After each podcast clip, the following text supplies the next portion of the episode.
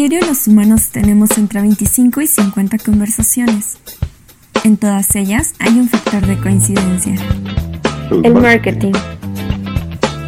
Y es que no lo habías notado, pero despertamos y observamos marcas, desayunamos con marcas, vamos al baño con marcas, e incluso el marketing está en la política que a diario vemos en las noticias.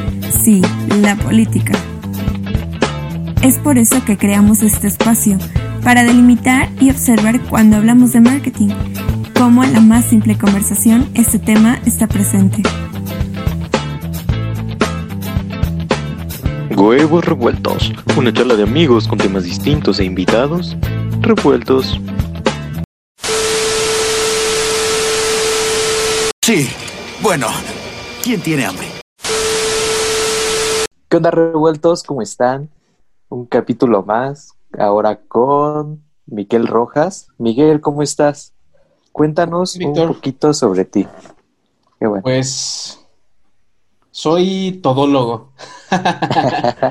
todólogo profesional. Eh, soy eh, encargado de mercadotecnia en, Honda Santa Clara, de Grupo Alden. Eh, soy instructor interno, este, también de Honda Santa Clara.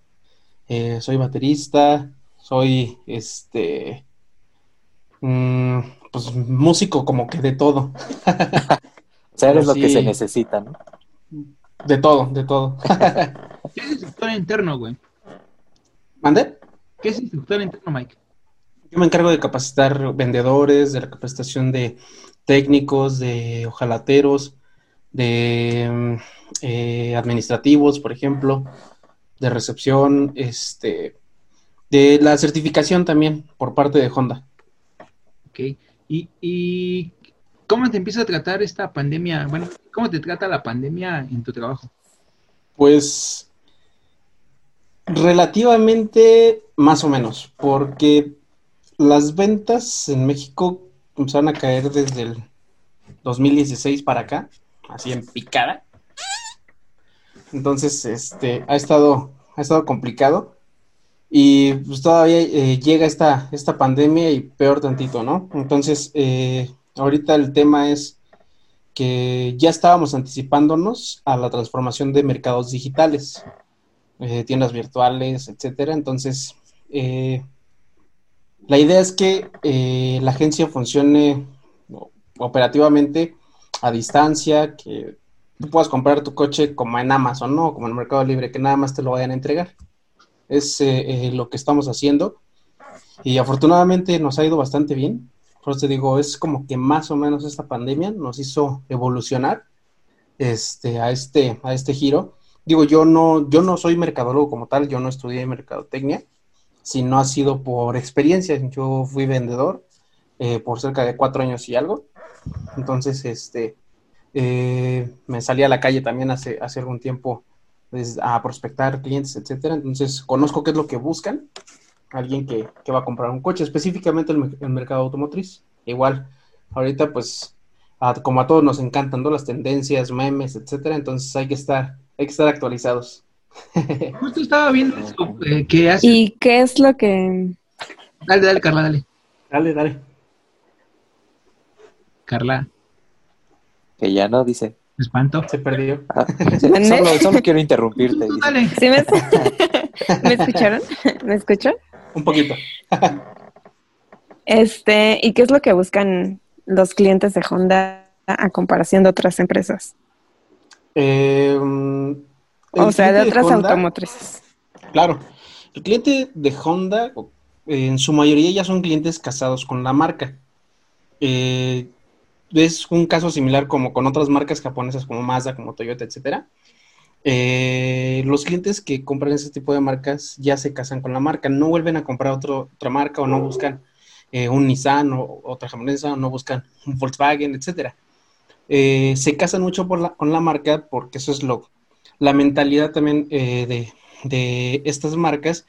Y otra cosa, el, los servicios son un poco más caros son coches que duran mucho más, incluso por ejemplo que eh, coches que son muy citadinos como un Vento, Versa, etcétera, lo más tradicional para trabajos, son coches que duran mucho más. Obviamente el mantenimiento es mayor porque son eh, les llamamos eternos esos coches. Entonces, bien cuidados, es como nosotros si nos cuidamos bien, si vamos al médico a revisarnos de vez en cuando, etcétera, pues vamos a estar de lujo, de lujo, cuidándonos, etcétera. Es el mismo caso con los coches. Entonces, eh, eso es lo que, lo que perfila más a un cliente hacia Honda. Ahora sí es un poquito más caro en cuestión de créditos, este, financiamientos, que es lo que ahorita pues, está predominando. Es más accesible también, porque te acepta créditos eh, para coches muy buenos, como un Honda Civic o un Honda City, sin que tú presentes un estado de cuenta o recibos de nómina. Nada más con que sí tengas un buen historial crediticio, con eso se te aprueba un crédito. La verdad es que es muy fácil, a diferencia de otras marcas, que incluso hasta te pueden llegar a poner ahorita por estos tiempos de pandemia un localizador de que si tú no pagas tu mensualidad te inmovilizan el coche. Y si no pagas tres, te lo quitan. Te dicen cero. Cuando te dicen que te venden el, carro a cero, no sé qué. ¿Cómo, cómo, cómo? Es que he visto que ponen unos inmovilizadores, pero es cuando ofrecen como que te lo venden a cero, a cero meses, algo así, ¿no? Mm, no, por ejemplo, hay muchas promociones, eh, no voy a hablar de tantas marcas en específico porque son muchas, son muchas, pero eh, muchas te van a decir, te voy a regalar el seguro gratis, mentira, muchas te van a decir, te regalo la comisión por apertura, que la comisión por apertura en cualquier crédito, por apertura de ese crédito las financieras te cobran esas comisiones.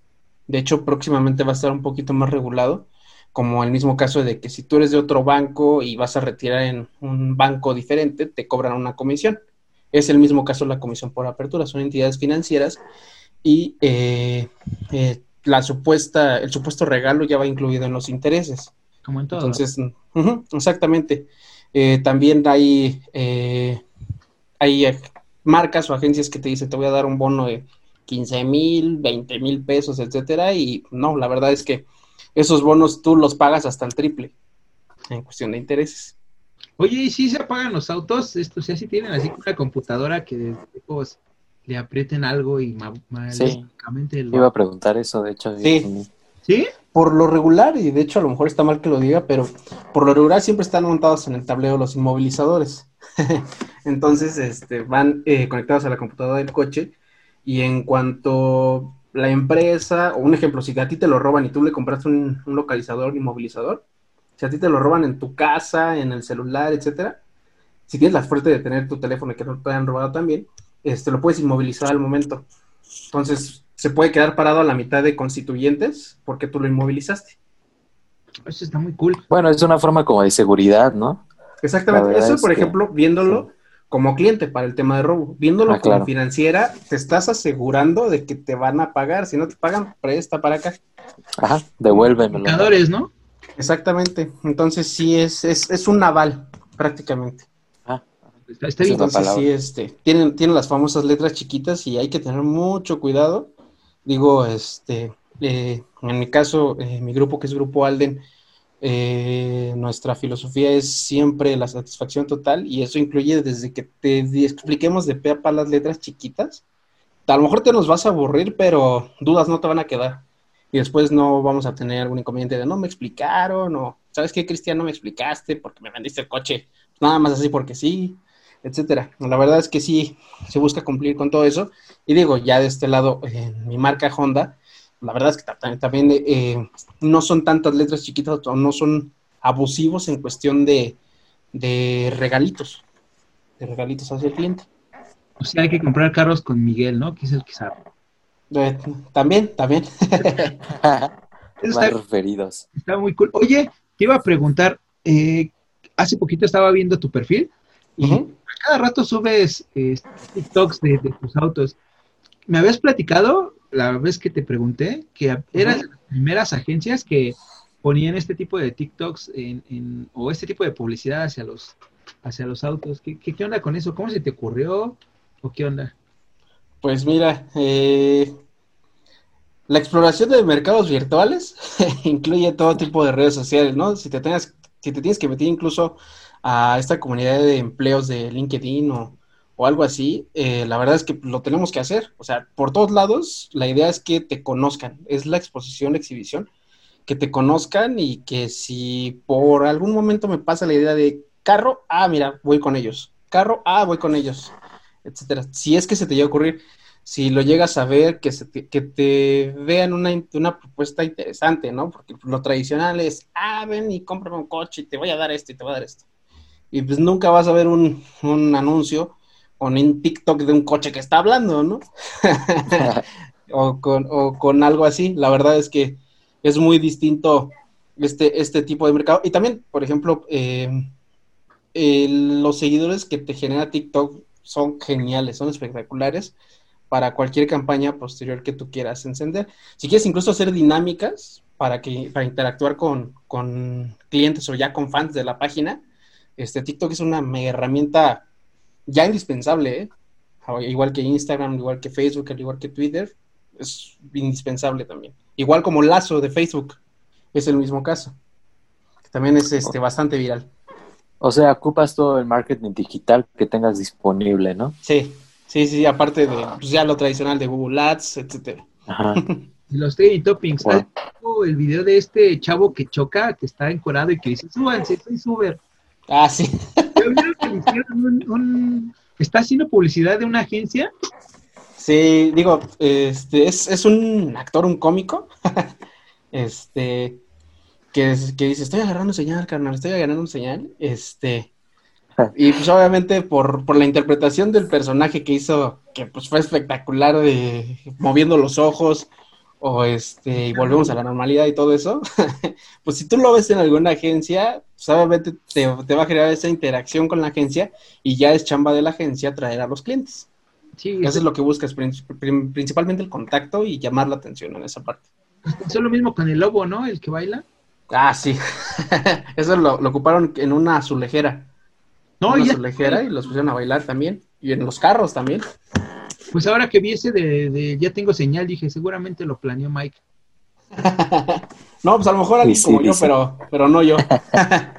no, yo, eh, en cuestiones así, ya años atrás, eh, cuando estaba 100% como vendedor, me dediqué a contactar influencers de otro tipo que a lo mejor no son tan conocidos como, no sé, whatever, etcétera, sino son influencers dedicados a, a los carros en un 100%, alguien que se dedica a la mecánica, alguien que se dedica, no sé, a, tunear coches, etcétera, pero bien tuneados, no carros de ensueño, no que cuestan millones y que les van a poner un Grab de miles de pesos, ¿no? O sea, desde que vayas a tunear un Zuru, ponerle un escape, ponerle rines y arreglar el motor para que corra de a de veras, para que con 100 mil pesos lo hagas correr mucho más que uno que cuesta más de medio millón de pesos, pues obviamente ese es el tipo de influencer con los que me llegué a contactar y nos funcionó bastante, nos hicieron algunos videos en, la anterior agencia en la que estaba, igual de Grupo Alden, era de, de Ford,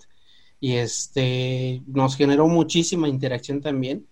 Entonces son clientes ya de otro tipo, son clientes que te van a comprar, por ejemplo, eh, coches más chicos, coches para Uber, porque pues también este, ellos buscan el, lo barato en esa parte para el negocio. Entonces nos funcionó bastante. Eh, había eh, o hay muchos seguidores de este tipo de páginas que también tienen bastante dinero, pero a lo mejor no son empresarios ni nada, sino son, por ejemplo, de la central de abastos, sea de Catepec, Ciudad de México, cualquier central de abastos, plataneros, aguacateros que tienen una infinidad de dinero, pero cañón, y tú los ves casi como nosotros, ¿no? O hasta más, más humildes en esa parte. Es que caemos en ese error, ¿no? Que pensamos que porque trabajan de ese tipo de cosas, pues no tienen ¿no? Y pues al contrario, trabajan un montón. Porque Exactamente. Exactamente. Y, ahí en esa parte también son mucho, mucho más ricos las personas en general que saben administrar su dinero que la que tiene un mayor poder económico en esa parte. Son, económicamente es mucho más rico una persona que se sabe administrar bien, sea cual sea su, la cantidad de, dinero invertido o ahorrado que tenga. Eso también me, ha costado bastante. Y lo que tiene también es que las personas que son bastante acaudaladas para comprar carros eh, o propiedades, o bien un bien como tal, no lo compran, lo rentan. Entonces, fiscalmente tú vas a tener un coche gratis. Fiscalmente vas a tener un coche gratis o puedes tener una casa gratis porque lo hacen deducibles de impuestos. Entonces, la deducción pues no, no, te genera un gasto, no te genera un costo como tal. Entonces, es, eh, de, muchas personas muy inteligentes que se dedican a, arrendar, así se llama arrendamiento, ya sea una casa, ya sea oficina o un coche. Oye, Mike, y para cada, para cada tipo de personas hay un tipo de auto, ¿no? en, este, Ford, ¿sí en Ford, no? Estuve en Ford más o menos cómo segmentabas o cómo segmentas a cada tipo de persona que está por marca. Por ejemplo, en Honda, en Ford y en eh, Mazda. Mm, sí es un tanto de también de qué es lo que te guste. Porque, por ejemplo, a mí eh, no me puede buscar usar alguna marca. Este, a lo mejor sí me puede gustar como cliente, me estoy poniendo del lado del cliente.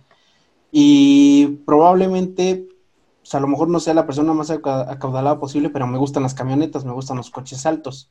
Entonces voy a buscar, no sé, un, una eh, EcoSport, por ejemplo, de Ford, o una HRV de Honda, o una este, eh, Trax de Chevrolet, etcétera. Entonces, eh, yo quiero, pues, algo que no me cueste tan caro como una camioneta, pero pues quiero tener una camioneta. Y a lo mejor mi economía no me da para tanto, entonces me compro ese tipo de coches. Así los vas segmentando. Por ejemplo, si tienes familias de más de seis o siete personas, hay camionetitas que se llama este monovolumen, que son como las Toyota Avanza, que ocupan en Uber SUV. Ajá, como las que tienen tres filas. Ajá, son muy económicas, son ahorradoras de combustible. Digo, no son las ideales para la carretera eh, o para altas velocidades, pero cumplen con su función muy bien. Y digo, si quieres tener una camioneta, un coche alto que no te vaya a pegar en los topes cuando lo traes bien cargado, esas son buenas opciones y no son caros. Ya, por ejemplo, si eres un cliente, ah, pues te gusta el mueble caro, pues bueno, hay camionetas suburban, hay expedition, algo un poquito más de lujo sin llegar a lo premium, porque ya cuando te pasas a lo premium también es eh, ser bastante ostentoso y ya sabes que la inseguridad aquí está brutal. Y, incluso desde que te compres el coche más sencillito, aunque sea semi nuevo, eh, ya te andan cazando en esa parte. La verdad es que sí es un tema delicado, pero así es como también los puedes segmentar. O sea, eh, entonces, eh, por lo que entendí, hay como gamas en los autos. Es que la verdad yo no conozco mucho, mucho de autos, ¿no? Pero por lo que entiendo, hay como gamas y esa parte de la seguridad, o sea, esa como lo básico, lo estándar o lo premium, como lo llamaste. Hay, hay distintos, por ejemplo, eh, te voy a mencionar algunos tipos de coches, ¿no? Para no extenderme además, porque son bastantes, bastantes. Y te voy a mostrar algún, y te los voy a poner como ejemplo con modelos que a lo mejor tú conozcas. Por ejemplo, un eh, compacto o un subcompacto puede ser, por ejemplo, eh, una Golf. Una Golf puede ser un subcompacto un subcompacto sedán puede ser un Jetta, por ejemplo, un Mazda 3, para que los ubiques. Un sedán puede ser ya un Passat, un Accord, no sé si los ubiques, un Mazda 6, por ejemplo. Ya son eh, coches más elegantes, un poquito más, más grandes. Eh, una minivan puede ser una Honda Odyssey, de esas que, son como mamavan, les dicen. Este, Odyssey, eh, Toyota, Siena, este, hay, bastantes así. Están también los crossover. En general, un crossover es eh, eh, una SUV o una camioneta que está montada sobre el chasis de un auto. Es un crossover también. Y de este tipo de crossovers hay más familias todavía. También hay coches que son coupés, que son de nada más para dos, dos, dos puertas adelante y este y una cajuela bastante grande atrás. Es un caso, un ejemplo como el Mustang o como el Camaro. Son coupés, son coupés también. Em, ¿Qué otro más? Hay también eh, deportivos convertibles, hay hiperautos, hay superautos también, superautos de lujo, hay infinidad de categorías. Ese que dices que es como mixto, es como el que tú tienes, ¿no? Como el, el que está montado sobre una camioneta, sobre un chasis de, de un auto por ejemplo, por ejemplo, una, mm, una EcoSport, un ejemplo, está montada sobre el chasis de un Fiesta. El Fiesta ya no se vende, eh, ya se descontinuó hace tiempo, pero está montada sobre el chasis de un Fiesta. Y aunque sea un poquito más pequeña en, lo largo, el chasis es lo que se está utilizando para poder este, tenerla pues, en, otro diseño, en algo más alto. Es así como lo utilizan. Eso es un crossover. De todo se aprende hoy, pero ¿sabes qué? Yo pienso que Carla no está hablando nada porque... ya se durmió. no, yo quería hacer una pregunta. A ver, desde tu perspectiva, dime qué tan afectadas estuvieron las ventas desde que empezó la pandemia. Mira, eh, voy a hablar de mi, desde mi punto de vista personal. Eh, tengo amigos en, en, otros grupos de agencias, o en otras agencias, que no pertenecen al grupo Alden, que lamentablemente las agencias por esta situación cerraron. Entonces, pues dejaron sin empleo a bastantes personas. Imagínate un ejemplo, una agencia promedio tiene de 60 a 100, 120 personas promedio. Entonces, imagínate esas, eh, esas 60, 100, 120 personas, vamos a ponerle 80 promedio. 80 personas y en la ciudad cerraron cerca de unas 7, 8 agencias mínimo. Imagínate la cantidad de, de gente sin empleo que se quedó. Entonces sí estuvo complicadísima la situación. Digo, afortunadamente, eh, eh, Grupo Alden pues, recibió fuerte el golpe, pero vamos, vamos, vamos en, la cuestión digital en general, todas las agencias del grupo, entonces vamos duro, vamos duro, y no, no nos rendimos en ese aspecto y afortunadamente se han dado las cosas. ¿Y de abril ahorita sí han tenido un incremento en las ventas? Ha sido más, yo creo que de, julio para acá. Para la fecha ha sido mayor el incremento de ventas. Oye, Miguel, y ¿Mm? bueno, ¿tú crees que el mercado ya esté redefinido a que las cosas lleguen, en este caso de los autos, que lleguen como el que se vendió, se vendió por Amazon, que llegó en la cajita y todo eso? Pues ese es el futuro y el futuro ya nos alcanzó. Entonces, eh, ya es ahorita, eh, si tú quieres hacer la compra, es un ejemplo, ese modelo de negocio lo puso Tesla. Tesla en México no tiene distribuidores, o sea, por ejemplo, te voy a poner un ejemplo, eh, Nissan. Nissan en México tiene muchos distribuidores, distribuidores son grupos o empresas que utilizan eh, o tienen la concesión de vender su marca. Ese es un distribuidor. Entonces, Nissan tiene infinidad de distribuidores aquí, que son muchas empresas que están este, em, utilizando su concesión para vender Nissan. Y obviamente, pues ellos cobran utilidades, etcétera. Y en el caso de Tesla, no tiene distribuidores en México como tal. Si el, único que tienen, que es un punto de venta, eh, es propiamente de Tesla. Y hay una ubicación en la que tú puedes ir a ver, a manejar los coches. Eh, nada más te prestan el coche, el modelo S el modelo T, el que tú quieras manejar, nada más vas, lo manejas, listo, este, haces todo tu compra por internet. La verdad es que es así, y te pueden mandar tu coche, tú lo personalizas si quieres con un tipo de rines, un tipo de llantas, qué tipo de interiores lo vas a querer, si quieres la versión más equipada, o qué tipo de motores, porque traen cuatro motores en las ruedas, este tipo de coches. Entonces, qué tipo de motores quieres que traigan, eh, infinidad de, cosas así, el modelo lo puso Tesla. Entonces, eh, por eso te digo, la verdad es que eh, para nosotros la transformación o la migración para allá ya empezó desde, desde un poquito antes de la pandemia, nos tocó la pandemia y pues era, era momento de poner la prueba y vamos bien, vamos bastante bien. Eh, también eh, hemos, afortunadamente contamos con la infraestructura para hacerlo así también. Wow, qué buena onda. Oye, y en esto que estamos hablando de Tesla, ¿sí son los carros más turistas, nuevos, o sí como más visionarios del futuro o algo así? Em, lo son, lo son. No del futuro, sino del presente. Eh, la verdad es que todas las marcas tienen algo en especial eh, que a lo mejor no pueda tener Tesla. Entonces, eh, ese también es una ventaja de la competencia. Antes solamente tenía cinco marcas en México, ahorita tienes una infinidad de marcas de chile, mole y pozole para escoger. entonces, en el caso de Tesla, son muy buenos autos, eh, son eh, autos diseñados para pues, países ya pues, eh, de primer mundo o completamente avanzados.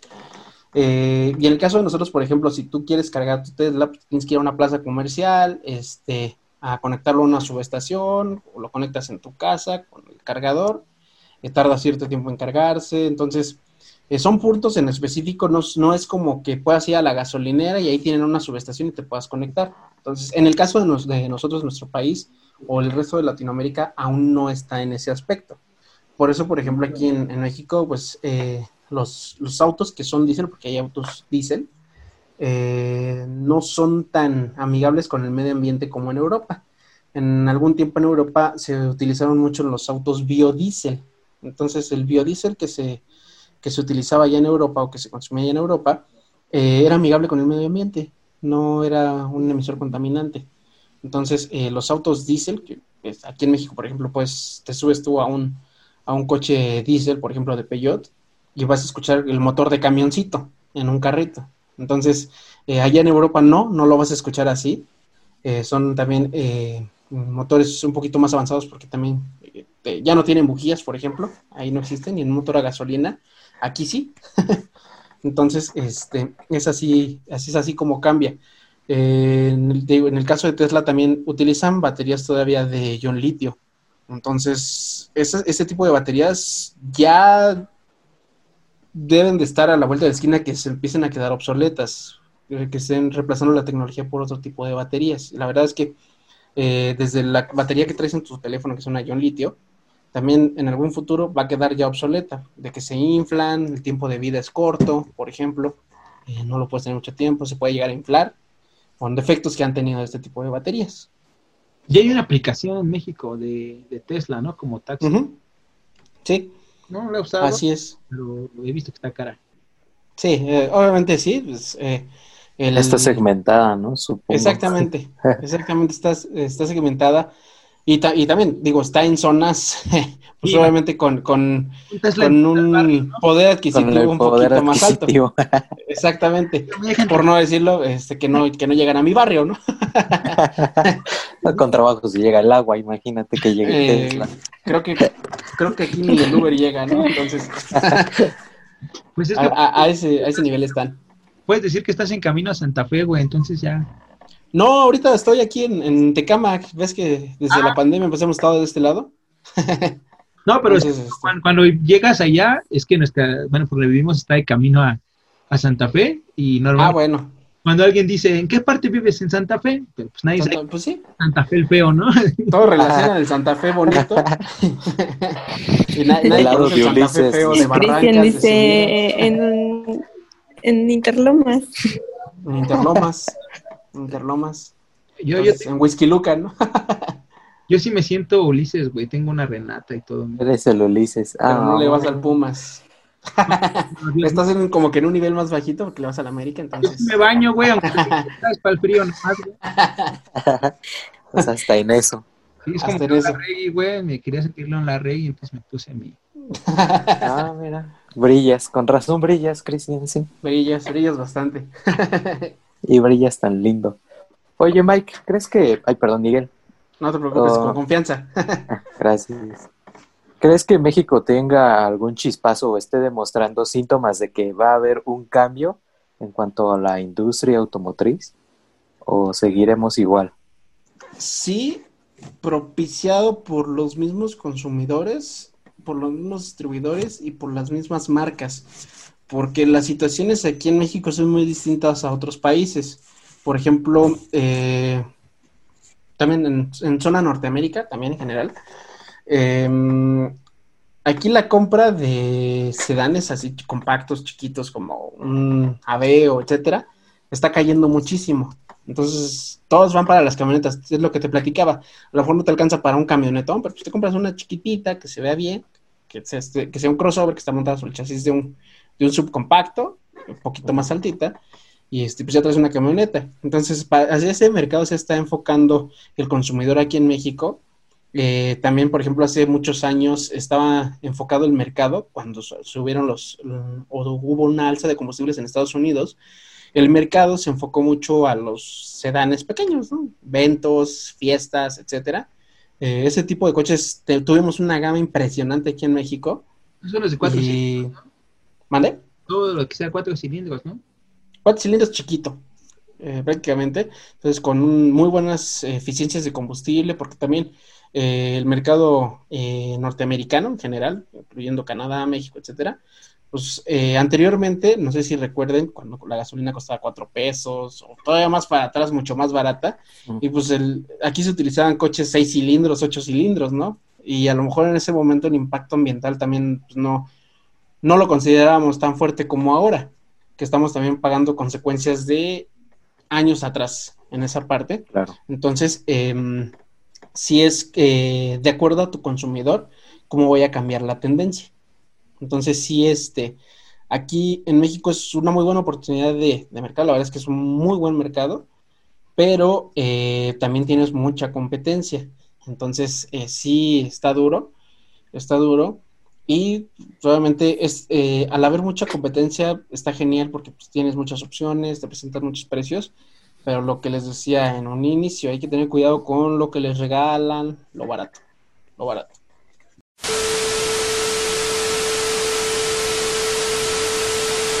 Oye, Mike, ahorita que estabas hablando de impacto ambiental, ya es un hecho que las empresas se preocupan por, por este tipo de cosas. ¿Qué tanto es cierto o qué tanto llega esto a pegar más bien como una mercadotecnia social? Bastante, demasiado. Eh, recuerda que desde hace tiempo también, digo, eh, generalizando en un entorno social, eh, la mayoría de las empresas ves que tienen que su eslogan de ESR, ¿no? Es empresa socialmente responsable. Eso es en general desde sus actividades internas, desde la publicidad que manejan, etcétera. No sé si se acuerdan hace poquito. Eh, digo, saliendo un poquito del cambio climático, específicamente con temas sociales, eh, no sé si recuerden hace un tiempo que mm, por un usuario que estuvo en una agencia Volkswagen de Coyoacán, este, en el área de servicio, digo, la agencia, porque también es parte de Volkswagen, la historia del bocho, ¿no? O sea, pues, tenía la historia del bocho en fotografías en el ah. área de administración. Entonces, pues la historia del bocho, pues nos remonta a Hitler, ¿no? Eh, digo, no, no son principios ni valores que maneje eh, actualmente ni que haya manejado Volkswagen eh, como empresa, como tal. Este, pero pues, ¿cómo una cosa se puede hacer tan viral o tan peligrosa por una sola persona que dejó sin trabajo a más de 120 personas en una agencia? No por la pandemia, sino por algo que él trató de hacer que se hiciera viral y no, es que eh, Volkswagen, ¿a poco estás de acuerdo de que tu agencia esté fomentando algo de los nazis o de la SS de aquel tiempo. Entonces, es peligroso. Y regresando ahora al cambio climático, también eh, todos, todos en general, desde los colaboradores en vida privada como en vida ya laboral, tenemos que colaborar. Eh, en el caso de las agencias, por ejemplo, eh, todos, todos tenemos que hacer una adecuada separación de residuos. ¿A dónde creen que se va el aceite que le quitamos a los coches? o a dónde se van las baterías, o todo lo que le quitamos a los coches es basura sumamente peligrosa o tóxica. Entonces, eh, nosotros hacemos un correcto reciclaje eh, un, o un tratamiento también desde los cartones que nos generan eh, las refacciones, este, las llegadas de piezas de algunos autos, manejamos mucho cartón, entonces se recicla también. Eso también es parte de nuestro grano de arena para no generar desechos o residuos peligrosos, no generarlos o no, no generar una contaminación sino estarlos reutilizando. De igual manera, en cuestión, por ejemplo, de, eh, no sé si han visto que en las agencias cuando llevas tu coche te lavan tu carro. Entonces, todo el día están lavando coches, pero no es con agua potable o no es con agua de la llave. No, de hecho, no está permitido. Específicamente en caso del Grupo Alden y por las regulaciones eh, estatales y locales, eh, no se puede lavar un coche con agua de, eh, agua potable, sino lo que hacemos, compramos pipas con agua tratada mm. para estar, eh, realizar el lavado de los autos. Los químicos que se utilizan, por ejemplo, hay un, tipo de ácido que se utiliza para rines, para quitar óxido, etcétera, no es tóxico. Para ti no es tóxico. Obviamente, si tú lo aplicas en un rin, lo limpias, etcétera, lo va a remover, pero para ti no es tóxico. Entonces, eh, hay, hay un aporte como distribuidores a no generar una mayor contaminación a este tipo de cambio climático. Ahora, como marca, como marca en general, o sea, no nada más de Honda, sino en general, sí un poco de Honda, porque la verdad es que tiene las emisiones más bajas si no es que de casi todas las marcas que se venden aquí en México, maneja emisiones muy, muy bajas. No sé si también en algún momento llegaron a escuchar que en Volkswagen en Estados Unidos alteraron el, rendimiento, el, perdón, el índice de contaminación de los coches para que los pudieran vender. Entonces eh, fue un factor bastante fuerte, brincarte eh, a través de sobornos a la autoridad para poder vender tus carros y eso obviamente te genera un impacto ambiental bastante fuerte porque no estás cumpliendo una norma. en el caso de las demás marcas en general, todas cumplen eh, con, esta, con esta parte. Por ejemplo, eh, hay muchos puritanos, por así llamarlos, que te dicen, oye, ¿por qué te compras un coche ocho cilindros si vas a contaminar muchísimo, muchísimo? Bueno, es que una cosa es un coche de ocho cilindros de hace 20 años con uno que te compres ahorita, incluso hay coches de 12 cilindros. Eh, la verdad es que todo está en, emisiones, en inyección eh, de combustible, está también en qué tan eficientes sean. O sea, que un mililitro de combustible, en cuanto lo pueda aprovechar un motor de 12 cilindros, a ese punto.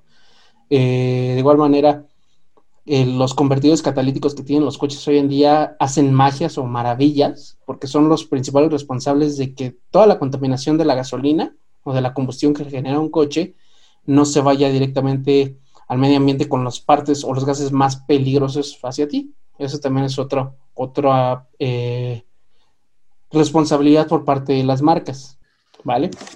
Ahora también eh, las marcas en general en todo el mundo, las plantas eh, ensambladoras o donde fabrican piezas, motores, etcétera, eh, utilizan mucho aguas tratadas de lluvia, eh, las reutilizan también. Eh, todos sus residuos también los reutilizan ahí mismo, ni siquiera salen de, las plantas. Por ejemplo, si en el caso de las pinturas todo se produce ahí, no son pinturas para un auto que vayan a contaminar la capa de, ozono porque se aplican a través de, compresoras y de brazos robóticos. Entonces, eh, toda esta parte de la tecnología que no vemos está en las plantas y la verdad es que sí ha estado ayudando bastante a, este impacto ambiental. Aquí termina Huevos Revueltos.